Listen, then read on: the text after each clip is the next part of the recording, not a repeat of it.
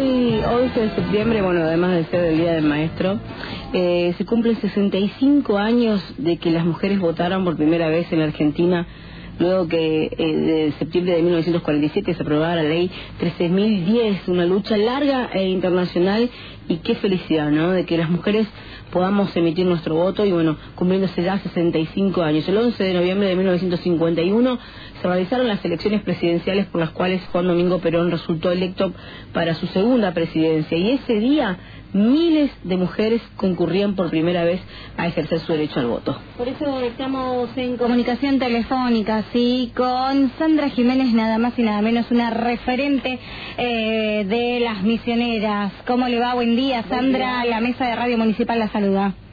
Hola, buen día. ¿Cómo, anda?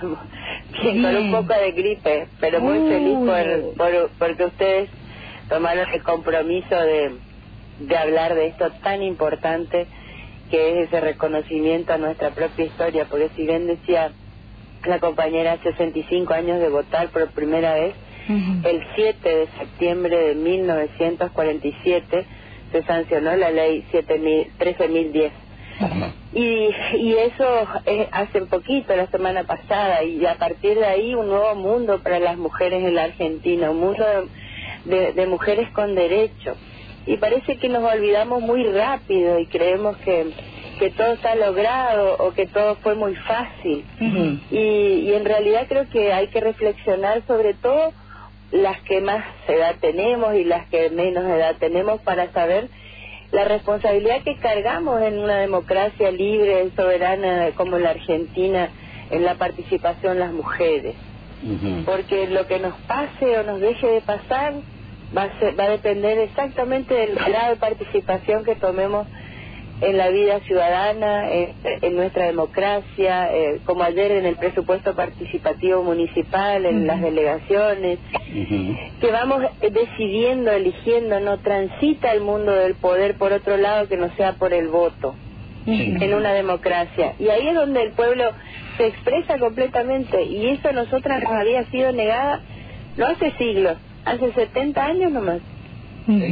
por eso por eso es muy importante este este tiempo y este tema. Y, recordar también que ese 1951 encontrada a nuestra eh, máxima expresión de la lucha por los derechos de las mujeres que es Eva Duarte de Perón ya casi muriendo falleciendo en su cama votando.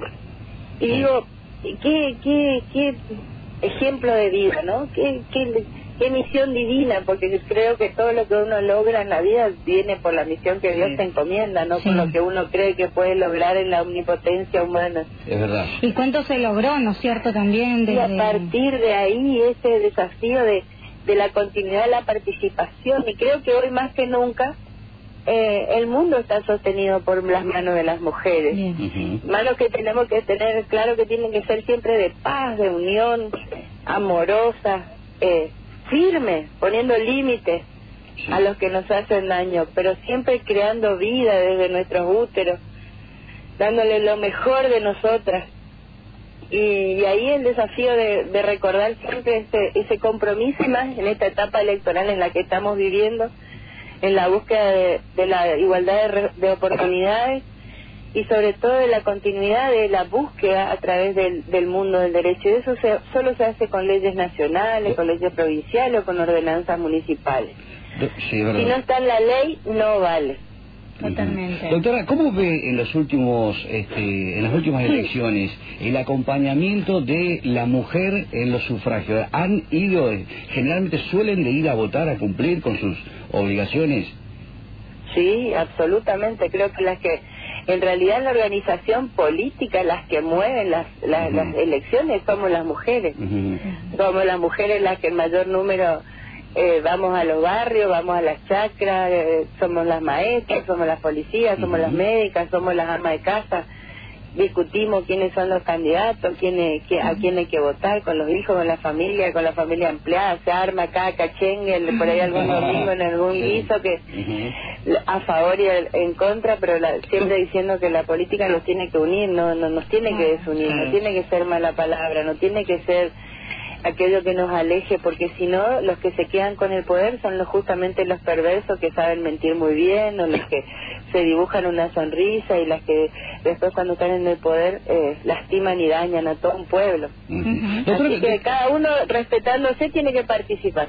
Me parece muy bien. De cara al 22 de octubre, hablemos un poquito de política, ¿eh? que ahí quiero entrar. Eh, ¿Cómo le ve a, nuestro partido acá en, Misiones? Por el tema usted sabe de que, bueno, la renovación es un partido misionerista que tiene una línea marcada ya hace muchos años y ahora tenemos otra gestión diferente en el gobierno nacional. Sí. Que no ayuda mucho, digamos, a la gestión nuestra de nuestra provincia. ¿Cómo debe moverse el misionero, el posadeño, para sufragar el próximo 22 de, de, octubre? Yo creo que tenemos que entendernos como lo que somos, un gran paradigma ciudadano. ¿Y por qué lo digo? Porque Misiones, tierra de bendición, allá creada en, en, el nacimiento del mundo, con sus bendiciones y sus maravillas, fue una tierra que como un paraíso iba trayendo a, pobladores de toda la zona y después los inmigrantes que iban encontrándose y nosotros los misioneros somos eso, una cruza, una gran cruza, un mestizaje maravilloso de, ideales, de genes de todos los tipos y colores. Pero en una misión que siempre nos, nos, nos cobija y nos da fuerza y nos permite, aún en las crisis más grandes, salir a desarrollarnos. Por eso misión es un paradigma en sí mismo que tiene que tiene justamente la, la, instancia de eh, haber encontrado también el mundo de la fe Misiones es la segunda provincia de la República Argentina que mayor cantidad de confesiones religiosas inscritas en el fichero de culto tiene en la República Argentina.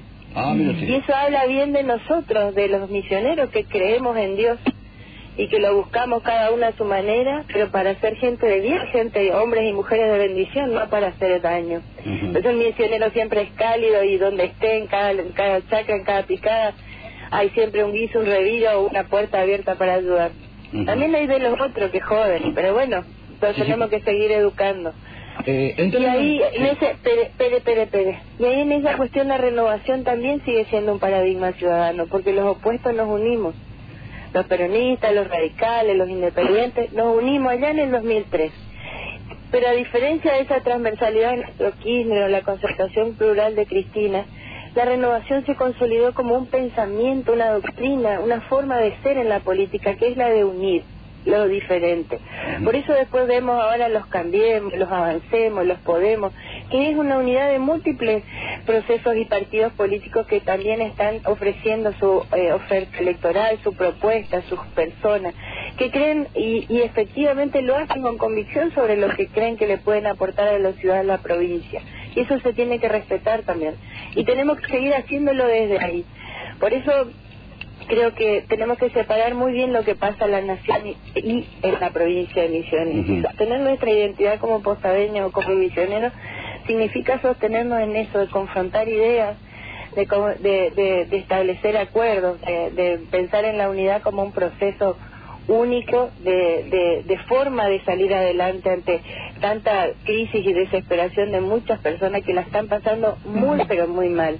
Ayer en la tormenta nomás era un ejemplo, todo lo que teníamos techo, seguro que pensábamos en los que no tenían techo.